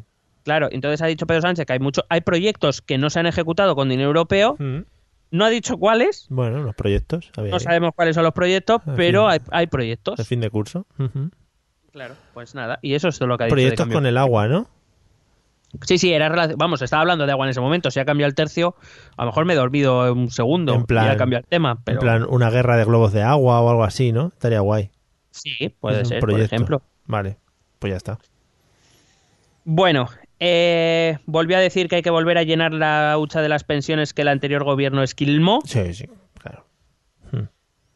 Vuelvo a repetir, hay una obsesión con la hucha de las pensiones que a mí me fascina. Pero eso no venía de la herencia de Zapatero. No, de la de Aznar ya. Ah, joder. Yo. Suárez. ¿no? Qué Suárez- la culpa es de Suárez. Claro, bueno.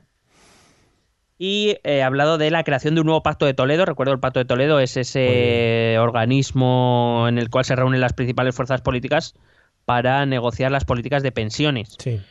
¿vale? Para que, digamos, no sea una, sea una cuestión que quede fuera del, del embrollo parlamentario, que no sea un arma arrojadiza, cosa que se han pasado por el forro cojones todos, Sí. claramente. Y entonces dice, mm, voy a fomentar la creación de un nuevo pacto de Toledo, ha dicho Pedro. Claro. No sé si se lo llevarán a otra ciudad o se quedará allí. El problema es que esto requiere la colaboración de todos los grupos parlamentarios. Yo no sé si Pedro se ha dado cuenta de esto. Perdón, Pedro. Perdón. Y eh, normalmente el que está en la oposición pues no tiene muchos incentivos para colaborar. No, claro. Normalmente. No. Normalmente. En su momento se consiguió realizar a mediados de los 90 porque el sistema de las pensiones iba a tomar por culo. Pero bueno, ahora eh, pues no hay, no hay mucha colaboración. Ha dado un dato que sí que me ha parecido bastante relevante, que a falta de confirmación, esto lo digo, no me ha dado tiempo a comprobarlo, ha dicho Pedro, que en la última década en la natal- nuestra natalidad ha descendido un 25%, lo cual es la hostia, Vaya. de mucho Mm. de mucho.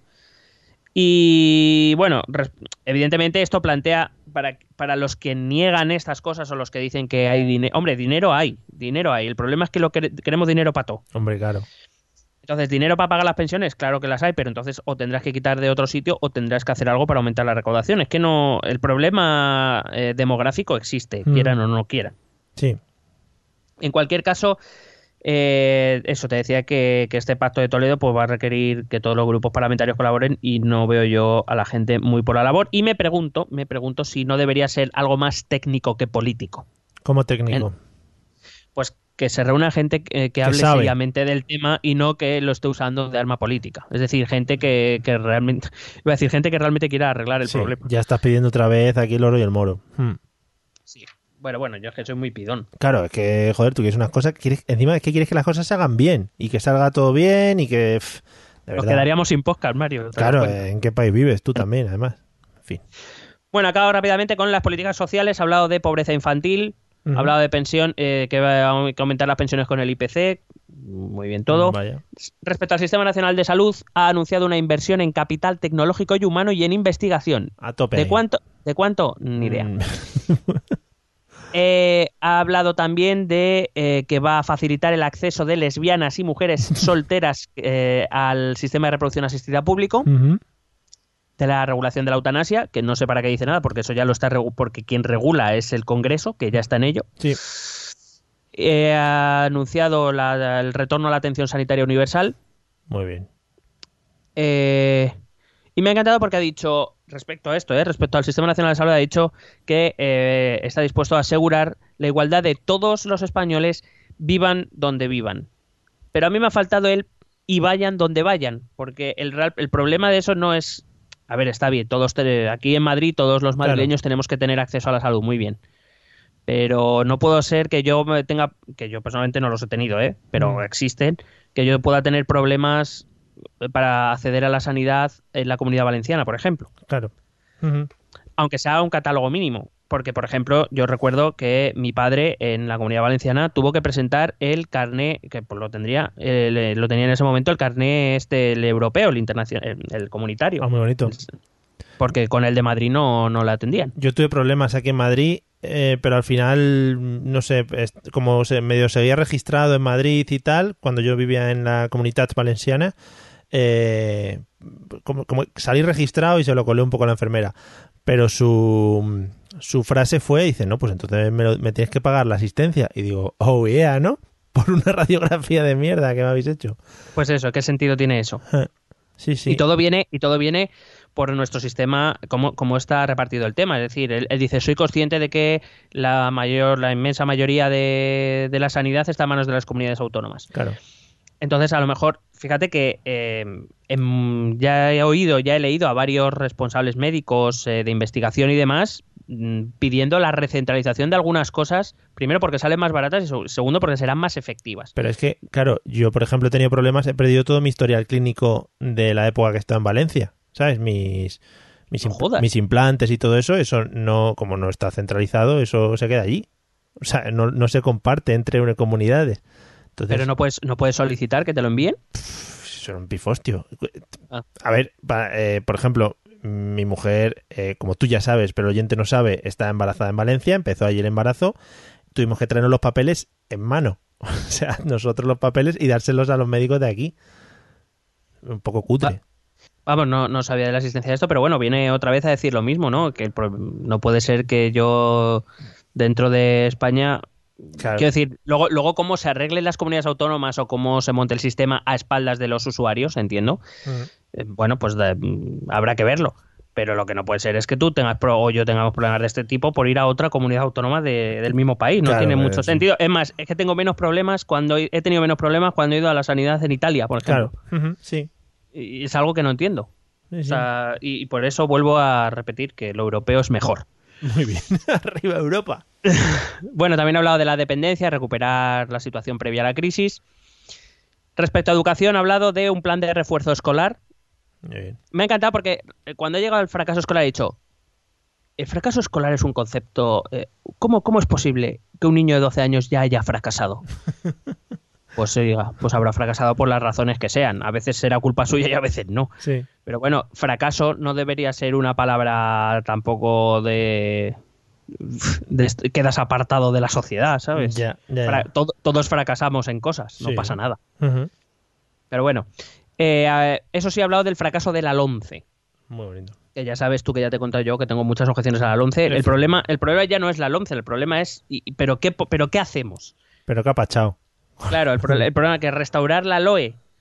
Pues Madre bueno, mía, es madre que la mía. LOE tenía fallos del mismo estilo. O sea, que, eh, ha vuelto a reincidir en eh, este. Todo esto tampoco lo has escuchado nunca. La religión no debería tener validez académica. Vaya. Y, y la creación de una asignatura de valores cívicos, una Hombre. nueva educación para la ciudadanía. Yo soy de los que cree, lo he dicho públicamente, desconocida mi posición, yo soy de los que cree que la religión no debería estar en el, en el sistema educativo, creo que es una cuestión privada Ah, y que si se quiere hacer algo con la religión se debería enfocar de otra manera y no en la cuestión eh, puramente dogmática. Y me da igual que sea la religión católica, que la musulmana, que la Sí, judía, que claro. me da igual. ujú.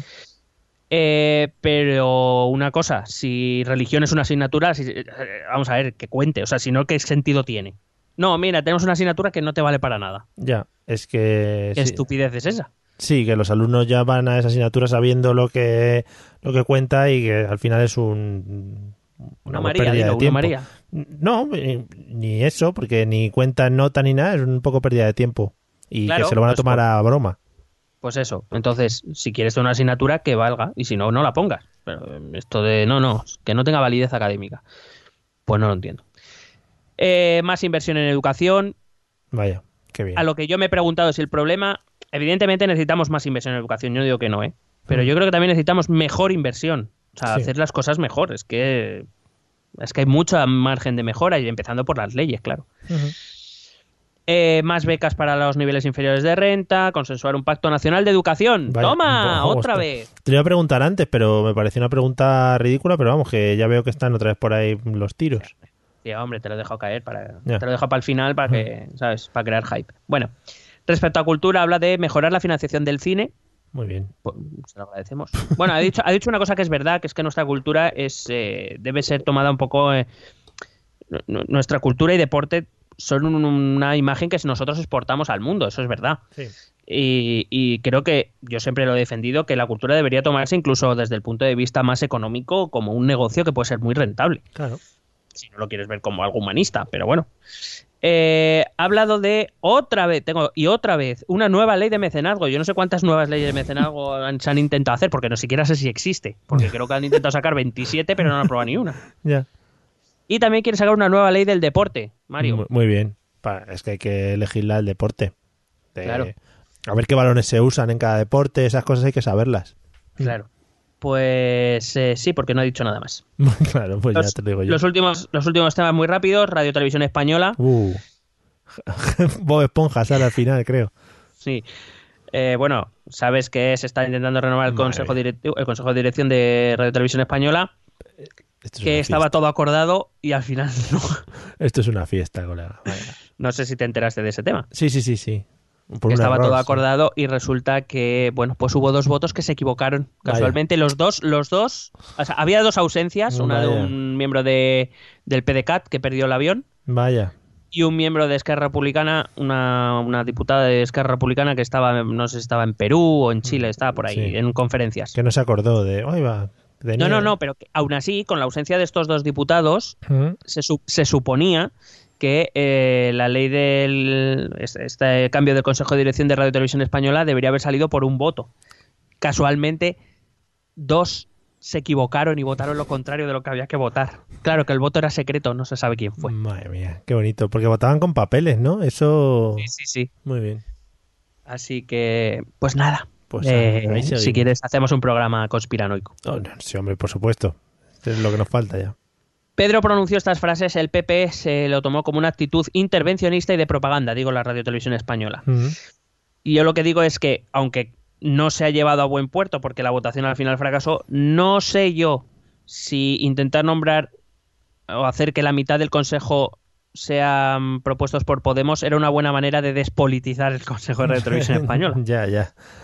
Sí. No lo sé, no lo sé. Es verdad que el objetivo final se, se parece que es un concurso público, que también a ver, habrá que ver cómo se plantea. Estaba Pablo ya metiendo su programa, el de la tuerca ya, est- por sustituir a Cárdenas. La tuerca española. por favor. Bueno, de Cataluña solo dijo que existían alternativas políticas dignas de ser exploradas. Mm, sí, Yo sí. Mi, mi nota aquí es EIN. Alternativas. Entiendo que se referirá a un nuevo estatuto de autonomía, pero yo siempre he dicho, sabes que lo he defendido aquí, que aquí la, la clave para empezar a arreglar el problema es el sistema de financiación. Y a partir de los dineros ya, ya Hombre, hablaremos. otras ahí todo el mundo habla mucho más alegre y más contento. Sí. Bueno, respecto a la defensa, bueno, ha hablado también de la equiparación salarial de los cuerpos y fuerzas de, de seguridad del Estado, Sí. bueno, varias cosas que ya me salto. Respecto a la defensa, ha mostrado su apoyo público a la Europa de la defensa impulsada por Macron. Muy Macron, bien, hombre. El presidente francés ha iniciado una ronda de contratos para crear una fuerza de defensa ajena a la OTAN, no, no comunitaria, porque dentro de la Unión Europea no se, está- o sea, no se están tomando decisiones a nivel comunitario, aunque la idea es que el final sea una fuerza de la Unión Europea, Sí. una especie de OTAN de la Unión Europea, Joder. o una fuerza propia de la Unión Europea.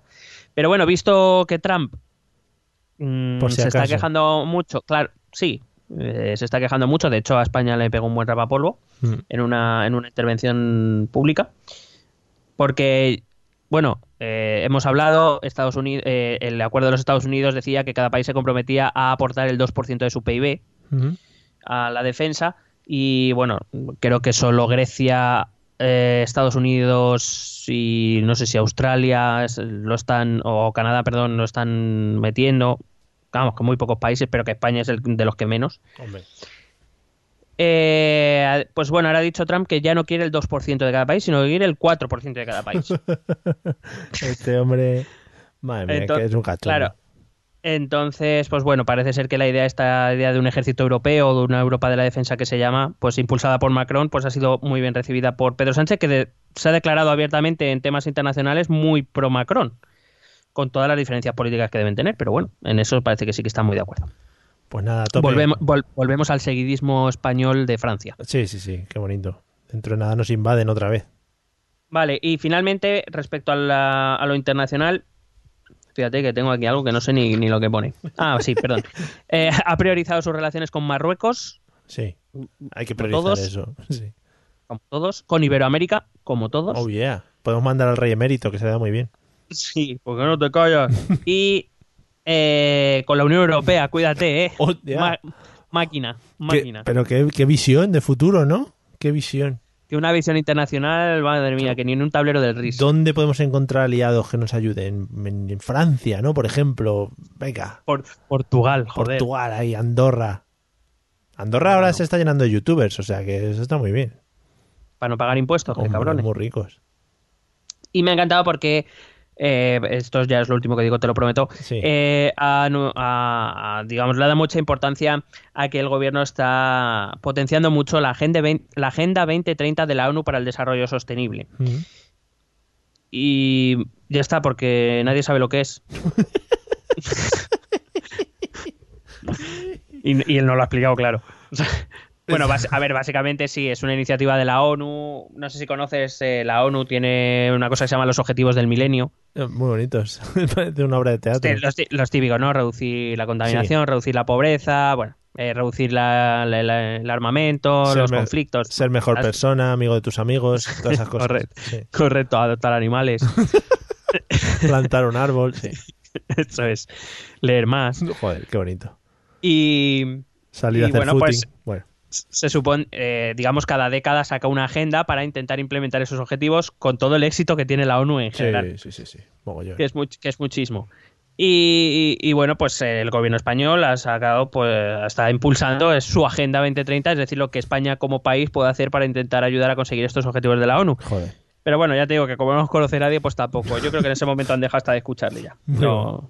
Muy bien, joder. Y eso, y eso es lo que te cuento. Maravilloso. Solo una pregunta rápida. ¿Le dieron mucha cera, supongo, el resto de partidos? Sí, sobre todo, bueno, Hernando y Bueno. Rivera se, se crujieron bien. sí. Y, y de Unidos Podemos, pues bueno, una- un palo y zanahoria. El resto, la verdad es que no, lo- no los he escuchado, lo tengo Ya, allí en bueno. pause, pues ya sí es otro comento otro día. Buah, madre mía, maravilloso. Vale, pues nada, por lo menos eh, ya sabemos. Y otra última pregunta. Eh, ¿Todo esto se supone que lo quiere hacer antes de que termine la legislatura? Todo esto lo quiere hacer antes de, de 2000, bueno, hasta finales de dos, mediados de 2020 Claro, claro. Ujú. y con 85 diputados, recuerdo. Pues nada, que se vaya poniendo al lío, ¿no? Para a ver qué También, saca. ta- también te digo, me has dicho todo esto lo quiere hacer, bueno, todo el que es, y la mitad de las cosas no sabe ni lo que son. A ver, pero luego otro día va y ya lo expone un poquito más largo. A ver si te crees que todo el primer día. Hay que ir poco a poco, que luego se te atraganta. Pero que quiero decir que Es le que- queda un año, que le queda un año y medio. Si todo esto lo explica el primer día, vamos, nos tiramos a la calle a celebrarlo como cuando ganamos el Mundial. Imagínate. También es verdad que necesidad. Claro, hombre, qué necesidad con lo bien que se está en casa ahora, madre mía. En Claro, fin. joder. Bueno, pues nada, eh, hasta aquí no nos queda nada del señor... Yo creo que lo hemos dicho todo. Vale, pues... pues Fíjate que aunque lo intentamos es imposible decirlo sin vocales y siempre suena alguna de por medio. Sí. Bueno, de hecho, eh, cuando sacó el famoso nombre sin las vocales, dejaron una, que era la O de Pedro. Claro. Pues... O sea, ya, ya sabían, o sea, lo habían practicado. Hombre, porque- Antes. claro, no, no queda bien. Bueno, eh, voy, a hacer una, voy a hacer una prueba hoy. El otro día, eh, no sé si te acuerdas del pasado episodio, dije al principio del episodio el- cómo se entraba al grupo de Telegram ¿eh? Sí. y entraron cuatro o cinco personas nuevas. Fue todo un éxitos. Lo voy a decir ahora al final, a ver qué pasa. No va a entrar ni Peter, venga. Efectivamente, vamos allá. Eh, entráis a vuestro navegador del móvil o del ordenador, lo que queráis, o de la tablet o del frigorífico, de lo que tengáis conectado a internet, y ponéis la URL http dos puntos barra barra t.me barra ete política. Y ahí entráis al grupo de Telegram en el que estamos discutiendo cosas... Bueno, estamos discutiendo cosas, ¿no? Fascinantes, podríamos. Es el adjetivo que se me ocurre. Fascinásticas. Además ponemos muchos mapas y cosas que siempre está muy bien por si vuestros hijos tienen que rellenar ma- mapas políticos o físicos, como he dicho antes. Seguro que si pedís el mapa de los ríos, eh, lo tenemos en el grupo de Telegram, ¿vale? No, y que, y que si alguien tiene miedo de entrar porque no quiere leer mucho, que sepa que hay dibujos también. Sí, sí, hay mo- mogollón de dibujos, algún vídeo y, y GIFs y cosas de esas. Sí, Claro, claro. Rollo- O sea, que no, que- rollo modernos. Sí. Claro, joder, que no tengas miedo, coño, Y- métete. Y si no, lo, tampoco hace falta que lo leas. Yo tampoco lo leo mucho a veces. Bueno, y después de esta confirmación, eh, vamos a escuchar los métodos de contacto que también pueden servir para mandar cosiques. ¿Quieres preguntarnos algo? ¿Proponernos algún tema? ¿Exponernos tu opinión? Ponte en contacto con nosotros. Es muy fácil. Envíanos un correo electrónico a esta dirección. Esto también es política.gmail.com. También puedes escribirnos en nuestra página de Facebook. Esto también es política. O en nuestra cuenta de Twitter, arroba etepolítica. O si lo prefieres, visita nuestro blog. Esto también es política.wordpress.com. Recuerda que puedes suscribirte a nuestro canal de YouTube. Y si quieres charlar con nosotros directamente, únete a nuestro grupo de Telegram. Busca el enlace en nuestras redes sociales. Porque tú también formas parte de Esto también es política. Bueno, pues después de esta espectaculandóstica locución, eh, pues ya hemos terminado con Pedro. A ver qué alegrías eh, y qué cositas nos da durante este fin de legislatura que le queda, ¿eh?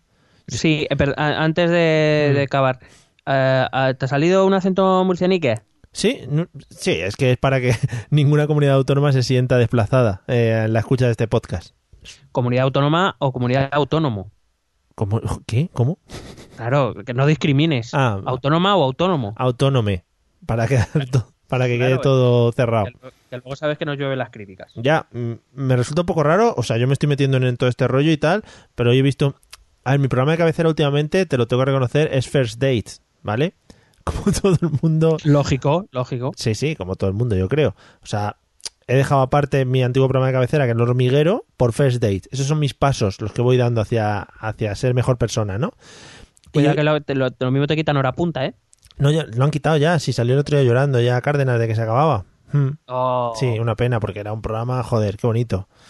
Mm. Un programa en el que sale. ¿Cómo se llama este hombre que sale en la radio antes? El. el Cárdenas. no. El Luis del Olmo, Luis del Olmo. ¿Nunca lo has visto? Salía al final Luis del Olmo diciendo un poema. Qué bonito. O ¿no? sea, joder, qué bonito. bueno, ¿no? pues el, el programa que pongan, que lo recuperen eso. Claro. Eh, ¿Qué estaba diciendo? Que ya me he perdido. Que, que First Dates, no sé qué Ah, pasa ah, con lenguaje pues inclusivo. Ha, ha salido un tío hoy y decía todo acabado en E. O sea que he aprendido mucho de él. Decía, estoy muy cansade, por ejemplo. ¿No? Que eso está muy bueno, bien. no, no sé si te has dado cuenta, Mm. bueno, si has escuchado la noticia, que eh, creo que fue la vicepresidenta del gobierno, eh, dijo que empezaba a abrir la opción de cambiar toda la constitución con lenguaje inclusivo. Y ahí salió eh, Pérez Reverte, Hombre, que es una persona que nunca se altera, es muy inclusivo. Sí. que dijo que, que vamos, que como la RAE aceptase eso, que él se iba. Eh, seguro que diría inclusivo mis cojones. Mis- ah, porque cojones acaba en E. Mi- claro, se puede. No es No cojonas. es cojonas ni cojonos. Claro, cojones, eso está muy bien. En fin, bueno, pues después de nuestro alarde por la inclusividad, eh, de aquí dejamos abierto todo esto del lenguaje. Eh, nos la inclu- Un saludo a Pérez Reverte también, que pa- para nosotros es un referente. Yo, hemos nombrado a mis dos referentes, que en este caso son Cárdenas y Pérez Reverte. O sea que Ah, iba, iba a decir, no será Luis del Olmo. no, y Luis del Olmo, el pobre hombre ya para lo que le queda. En fin, vamos a, Va a mochar. a terminar. Sí, está a punto, ¿eh? Está, está chungo, ¿eh? Cuando decía los poemas, fu, digo, joder, cuidado con este poema que, que no lo acaba. Y me quedo con el hype, ¿no? De a ver cómo termina. Bueno, eh, después de todas estas tonterías, amigos, gracias por escucharnos. Nos vemos en el episodio 71, que será, bueno, maravilloso. Seguramente no mejor que este o estará a la par. Nos vemos dentro de nada. Vale, adiós. ST.